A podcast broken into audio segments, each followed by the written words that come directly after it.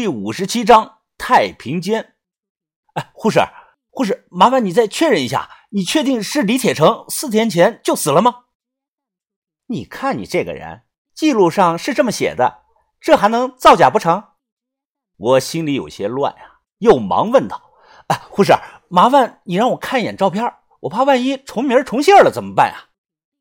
照片在另一份档案里，我这里只有文字的记录。你要是想确认的话呀，自己去看一眼不就行了吗？我这里显示遗体呢，还没有领走。于哥，我心里砰砰的跳啊，回头说道：“哎，于哥，你赶快回去，一定要保护好把头和小轩，快走！”你不回，我说这事很重要啊。如果李铁成几天前就死了，说明薛师叔啊在主动配合把头的计划。换句话说啊，他在演戏。于哥看了眼墙上的表，说道：“这个点回去路上车多，我尽量赶路吧。两个半小时，你确定了赶回来？”看于哥急匆匆的跑着离开，我坐在等候椅上，手有些控制不住的抖动啊。我拦了一个人，借了部手机，发现把头的电话打不通，显示一直是正在通话中。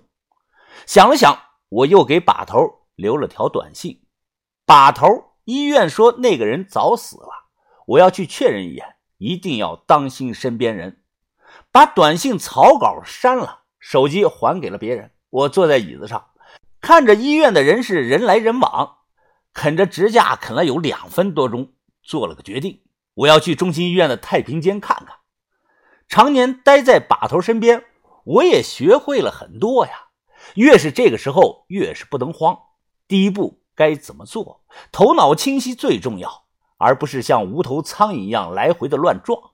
那个时候，大型综合医院基本上都有那个太平间。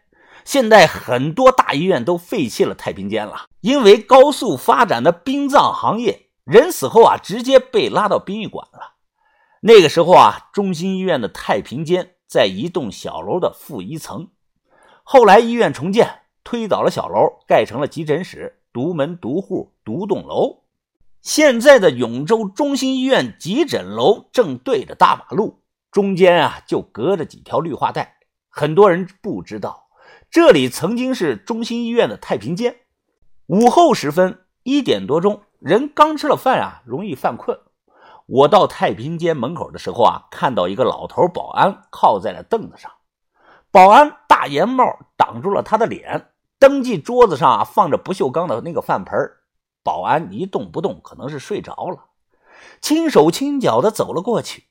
我手放在了门把手上，我去，老保安打了个喷嚏，醒了。你干啥？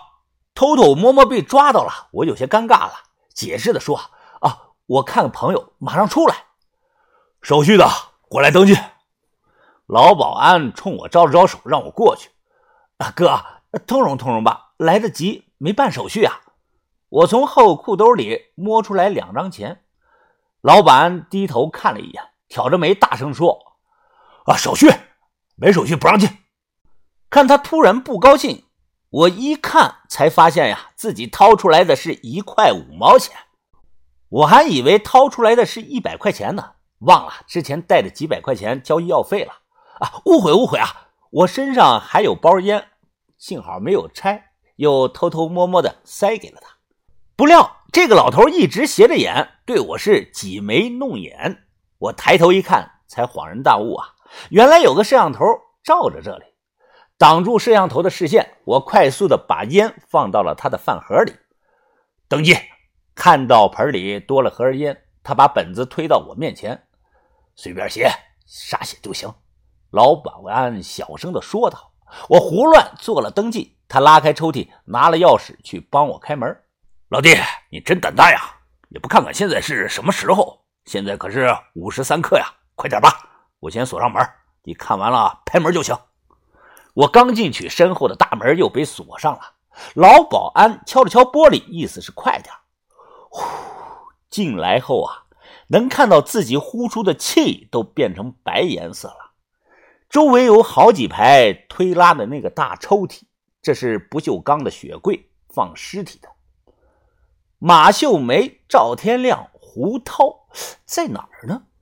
我冻得手疼，挨着柜子检查，有的柜子上没贴标签，我拉出来看了看，马上说对不起，认错人了，又给他推回去。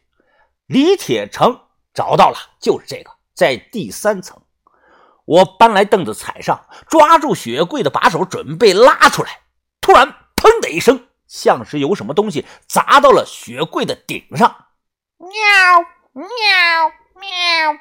我一看，是只毛发凌乱的大黑猫，不知道从哪儿跑过来的。黑猫的尾巴高高的竖起，眼睛里啊反射出淡淡的绿光，正看着我。去去去去，快滚！死野猫！我挥手作势要打，他喵的叫了一声，从雪柜上跳下去跑走了。我暗骂一声不吉利呀！传说若是黑猫的眼睛看到了尸体的眼睛，或者是一根猫的毛啊掉到了尸体上会诈尸。东北的猫脸老太啊就是这样诈尸的。我就是土生土长在东北的，当然呢知道这件事儿。那个时候啊，我刚十岁。漠河有个老表哥啊，告诉我，他当时在哈尔滨的实验小学后头啊卖那个油炸火腿肠。表哥说呀，猫脸老太啊叫张老太，他儿媳妇很厉害，儿子是个窝囊蛋，不敢吭声，两口子不孝顺，让张老太啊住在那个破窑洞里头，一天啊就给他吃一顿米汤泡馍。九五年七月二十六号那天傍晚，两口子没在家。他们儿子放学以后啊，带着同学来家里做作业，言传身教。小孙子啊也不孝顺，他们故意当着张老太的面吃那个麻花糖，老太太就光看着咽口水了。随后，他孙子故意把一块芝麻糖掉到地上，然后所有人呢都跑到屋外偷看。看看自己奶奶会不会从地上捡起来吃。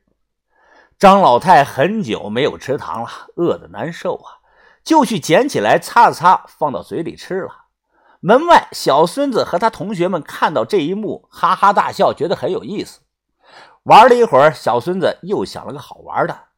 七月份啊，是夏天，正是苍蝇蚊子多的时候。苍蝇药和夏天冲着喝的那个橘子粉很像。